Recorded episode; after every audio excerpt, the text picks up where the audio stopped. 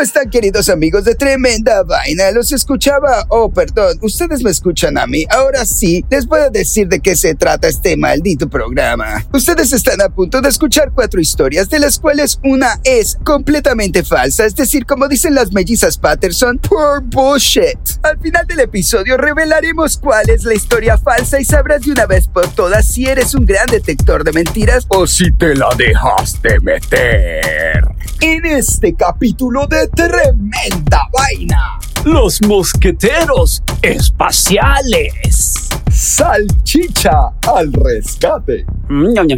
Piratas en Nueva York. Locos del Coco.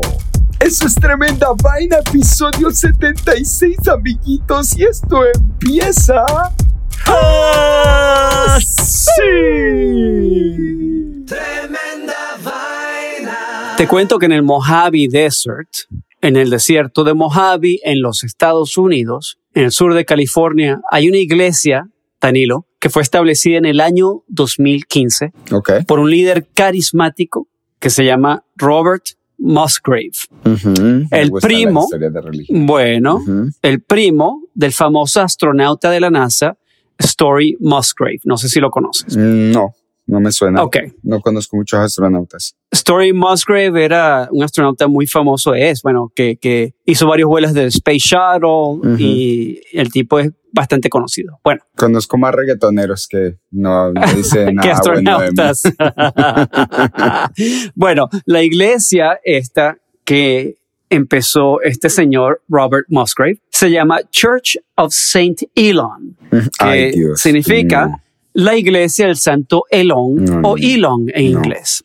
¿A Elon Musk? ¿En serio? Ah, bueno, mira, Ay, Dios. paso a paso. Paso a paso, ¿qué? Prepárate, Danilo, porque te voy a contar de qué se trata la filosofía de esta iglesia. Este señor Robert cree y predica que Elon Musk es el próximo salvador espiritual del mundo entero. Es como decir que Jeff Bezos Algo el así. Jesús. Sí, yo de verdad no la entiendo. Bueno, por eso su iglesia se llama la iglesia del santo Elon. Me imaginé. Robert. Musgrave dice que Elon Musk será recordado en 2000 años de la misma manera que hoy en día se recuerda a Jesucristo o el Buda, Hágame. como un líder espiritual que lo cambió todo. Robert dice que Elon Musk tiene una, la difícil tarea de llevar a la humanidad al planeta Marte y crear una nueva civiliz- civilización.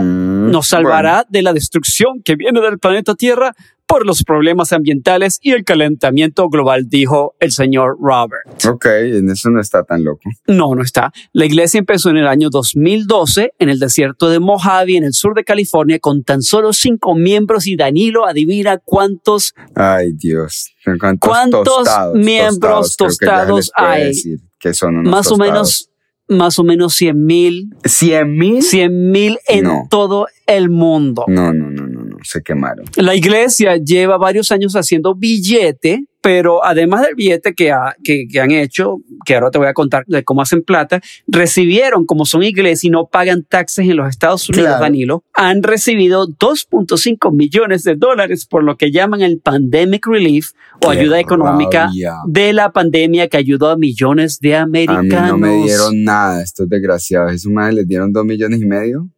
Bueno, y tú no sabes todas las historias de las iglesias que recibieron millones No, de dólares no, no, de relief.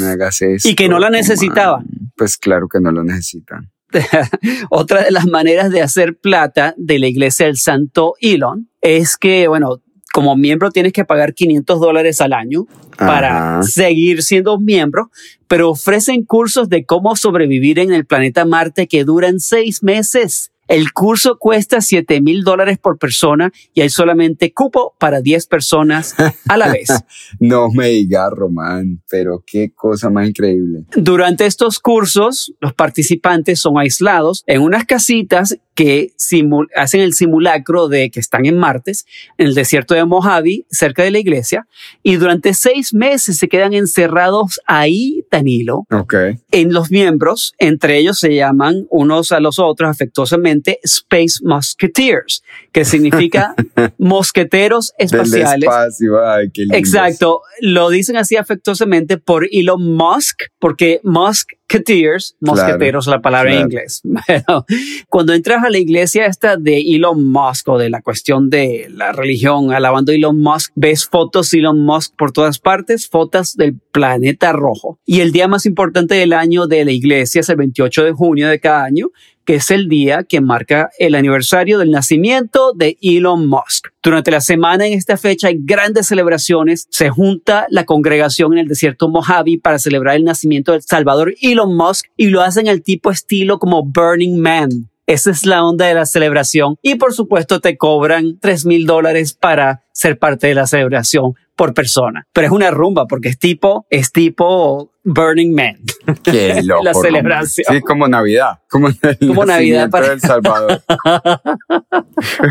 y entonces, bueno, el señor Robert Musgrave, que es el líder de la iglesia, fue entrevistado por la BBC y les dijo, la meta final de la iglesia es establecer una de las primeras colonias en Marte, establecer la primera iglesia del santo Elon y establecer la religión de Elon y que se vuelva la, la religión oficial del planeta rojo. Elon será el líder que salvará a la humanidad. Hay un dato muy interesante, Danilo, del astronauta de la NASA, Story Musgrave, que es el primo de este señor. Ajá. Ah, y resulta que si tú eres CNN, tú eres Fox News o si tú eres la BBC y quieres entrevistar a Story Musgrave, hay que firmar un contrato de que no puedes hacerle ninguna pregunta acerca del primo. Está prohibido. Mm. Eso demuestra el, el alejamiento de, de- del astronauta a su primo. Ahora, ustedes se preguntarán si Elon Musk sabe esta religión. En el año 2019, Claro. Elon Musk le hizo un guiño por Twitter a estos locos, que la cuenta es en Twitter Church of Elon, diciendo en inglés, Soon we'll all, we'll all be there. Soon we'll be together, my dear Musketeers. Pronto estaremos ahí, pronto estaremos juntos, mis queridos mosqueteros. ¿Qué te parece No, Román. la historia? Esa historia me parece loquísima y súper mentirosa. Pero tú sabes que en este país hay locos y hay sectas de locos. Sí, hay sectas muy locas, muy locas, muy locas. Está muy acercado a la realidad. Pues esa vaina es falsa, Román. No puede ser. No puede ser que la gente sea tan loca. Me voy a tomar un traguito de whisky ahorita Bueno, para, salud, para reírme de ti. Que Mira, y ya que te tomas el traguito de whisky, yo quiero celebrar contigo que es el cumpleaños de una de nuestras fans más grandes, Ah, sí, ¿cuál? Sí. De Diana Caterina, está cumpliendo años. Así Ah, es sí. que le quiero mandar Oye. un abrazo y un saludo de tremenda vaina para Diana Oye, happy birthday to you. Happy birthday to you. Happy birthday, Diana Caterina. Happy birthday to you. Román, voy a contarte de Millie. No Millie Vanilli, solo Millie. Millie es una perrita Jack Russell Terrier, muy tierna y dulce, pero Oh. un poco traviesa. Traviesa, Román. Pero claro. Resulta que Millie se soltó de la correa y salió corriendo un día. Sintiéndose muy libre, correteó, saltó, exploró hasta encontrarse perdida en una localidad costera de la ciudad de Hampshire, Inglaterra. Durante cuatro días, Román, las autoridades buscaron a Millie. Yo sé, lo que es no tener nada más que hacer en la vida, ¿no? O sea, todas las autoridades del pueblo buscando a la perrita. Ajá. La perrita se había metido en un área supremamente pantanosa, donde la marea del océano amenazaba con arrastrarla hacia mar abierto. Pobrecita. Ahora, la vaina era tan pantanosa que aunque Millie pudiera caminar sobre el lodo, era imposible que una persona pudiera hacer lo mismo sin hundirse al menos hasta la cintura. Claro, Millie no pesaba nada y pues una persona no podía caminar por ahí. Bueno, era un área inestable y peligrosa. Los, las autoridades se rascaban la cabeza pensando cómo podrían salvar a Millie. Y cada vez las posibilidades de que la perrita volviera a reunirse con su familia se veían cada vez menos probables.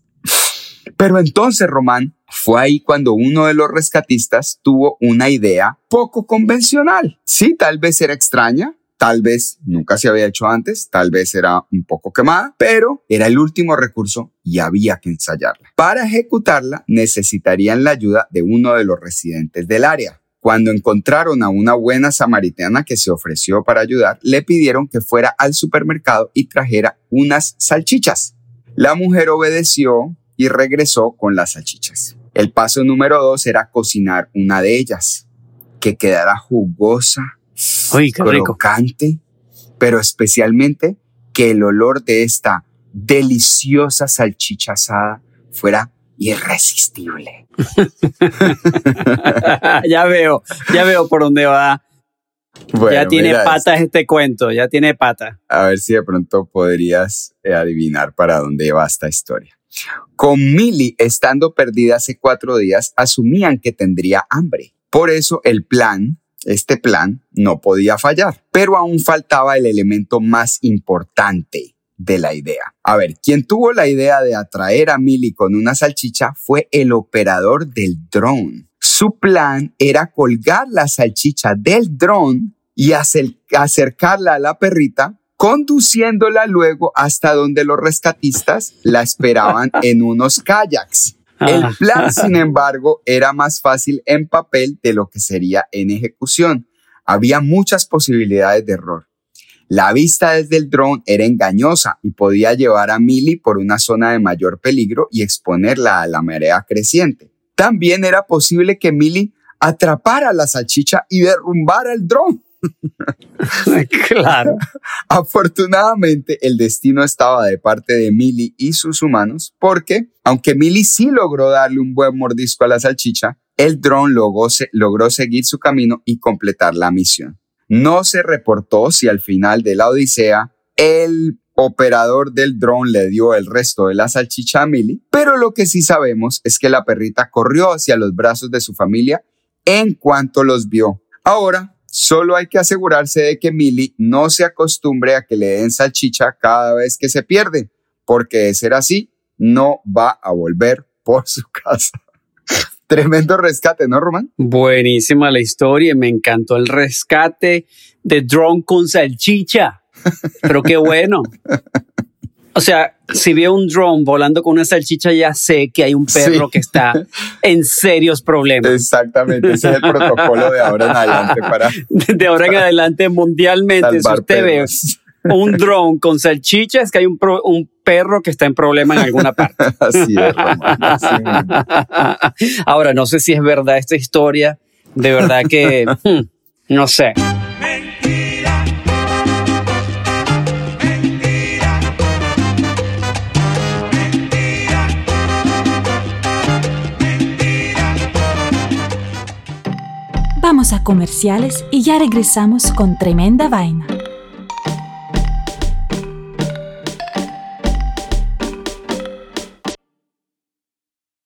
Queridos amigos de Tremenda Vaina, si viven en el sur de Florida, en el área de Miami específicamente, les queremos recomendar al estudio de fotografía Estudio 27 de nuestro amigo fotógrafo Cat Miel. ¿Quieres unas fotos bomba, chévere, a lo máximo?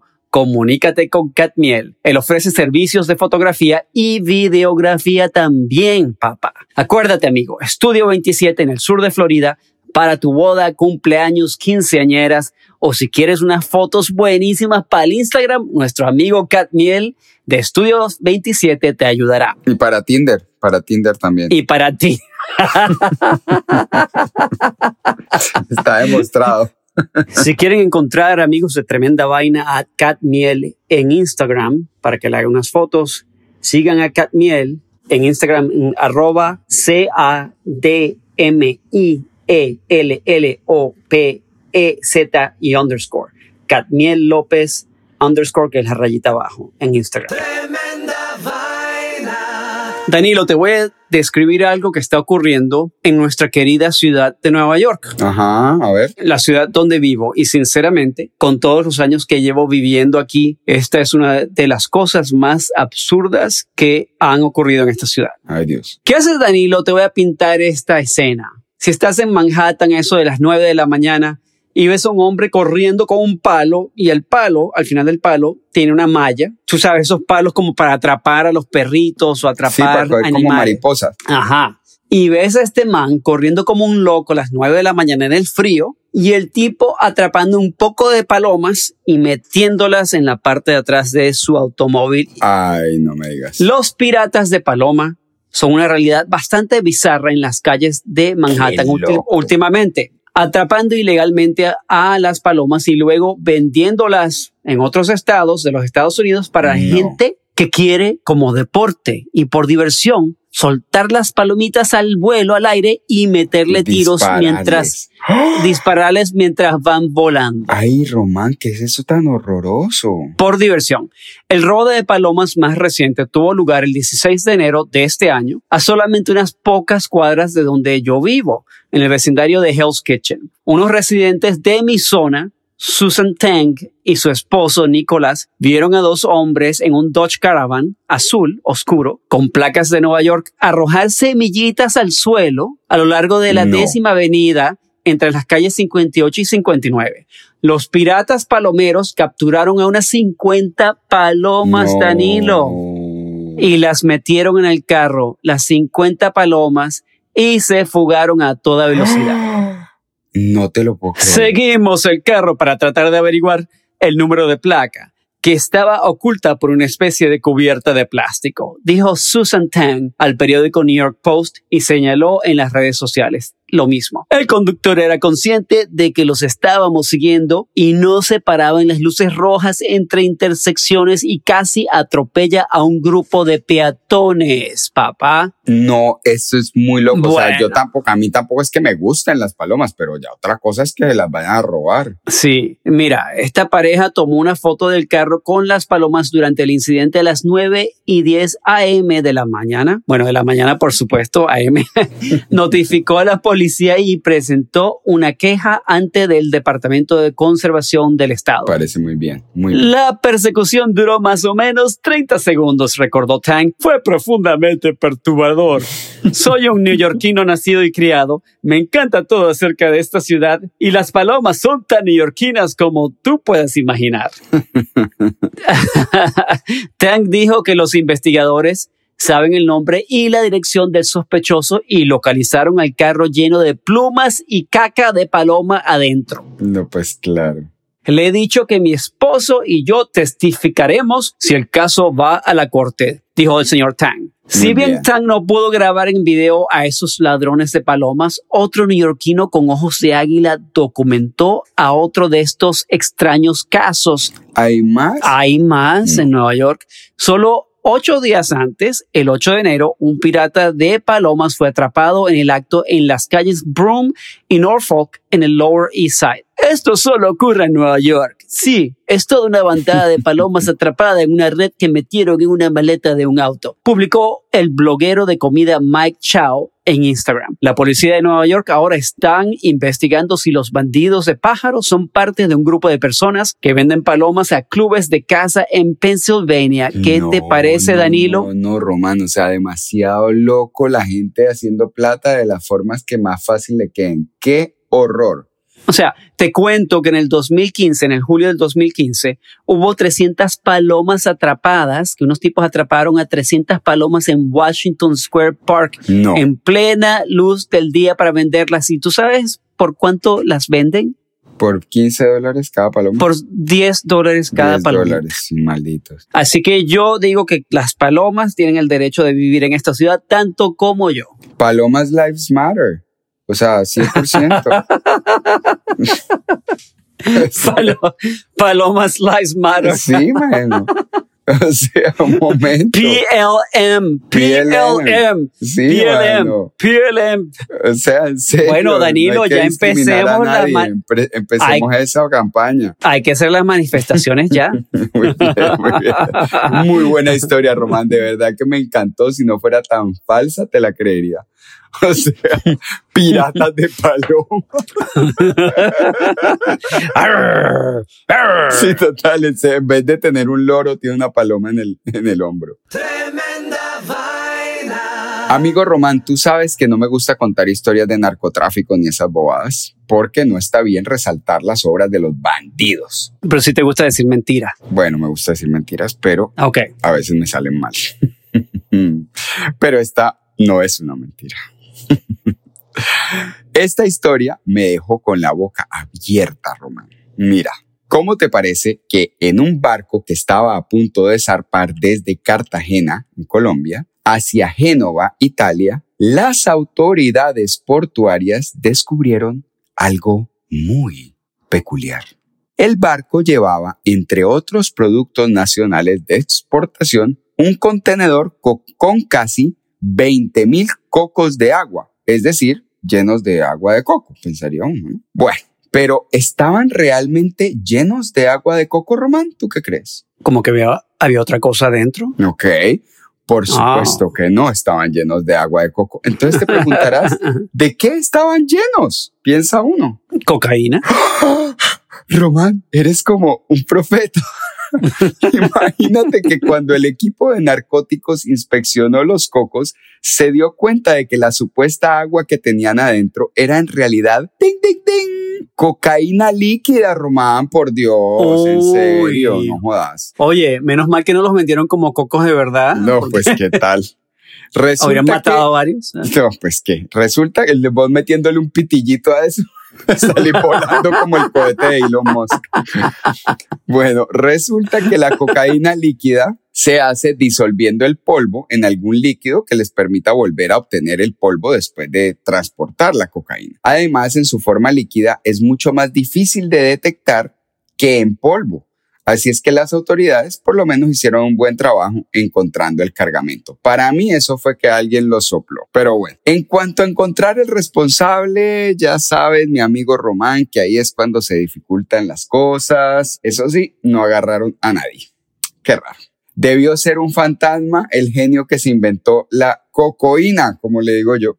Pero las autoridades declararon que seguirán buscando al culpable para caerle con todo el peso de la ley, que no es muy pesado. Tampoco saben quién iba a recibir el cargamento en Italia, es decir, no saben nada. Pero contactaron a la policía italiana para ver si ellos pueden ayudar a esclarecer el misterio de los cocos endiablados. Lo que sí está claro, Román, es que la creatividad con la que nuestros narcotraficantes encaran los obstáculos que les tira la ley es tan brillante que sería mejor ponerla al servicio del bien, Román.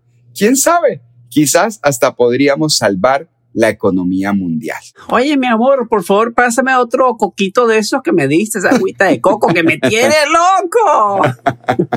No era mentira cuando te abrazaba y decía que quería una en mi vida a tu lado. sin Llegó la hora Chimenguenchona. chimenguenchona, la hora cuchicuchesca. chicuchesca de revelar la historia falsa del día de hoy, así que vamos a revelarla ya.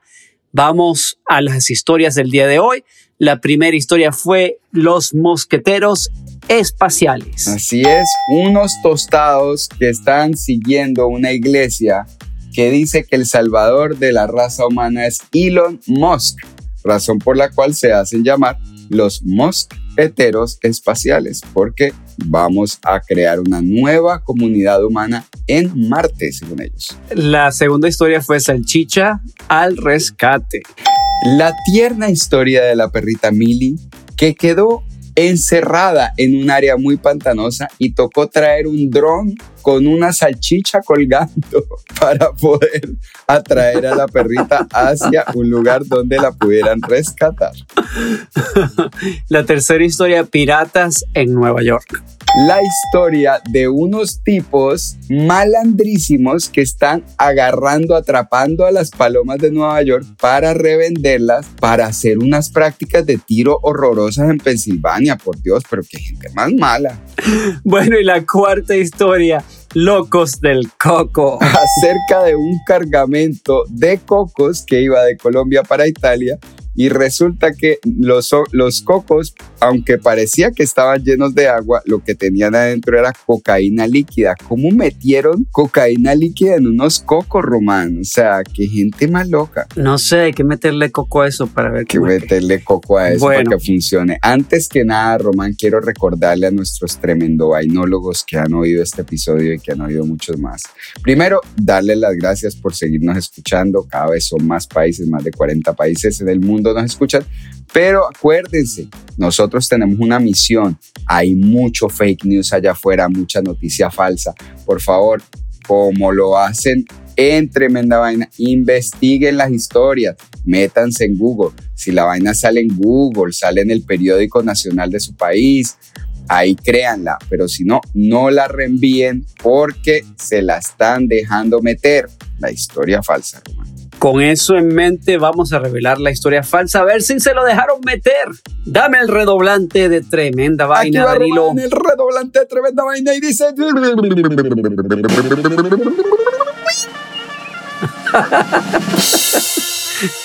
La historia falsa del día de hoy es los mosqueteros espaciales.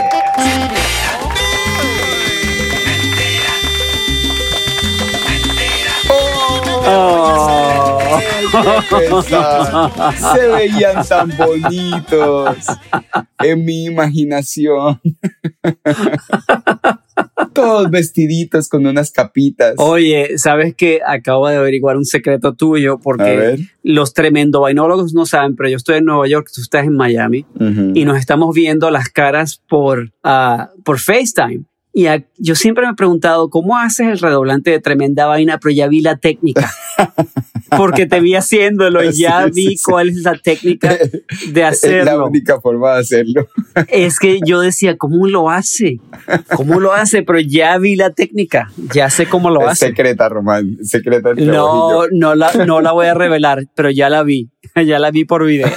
Así que tremendo vainólogos ya saben que Danilo tiene un secreto especial para hacer el redoblante de tremenda vaina.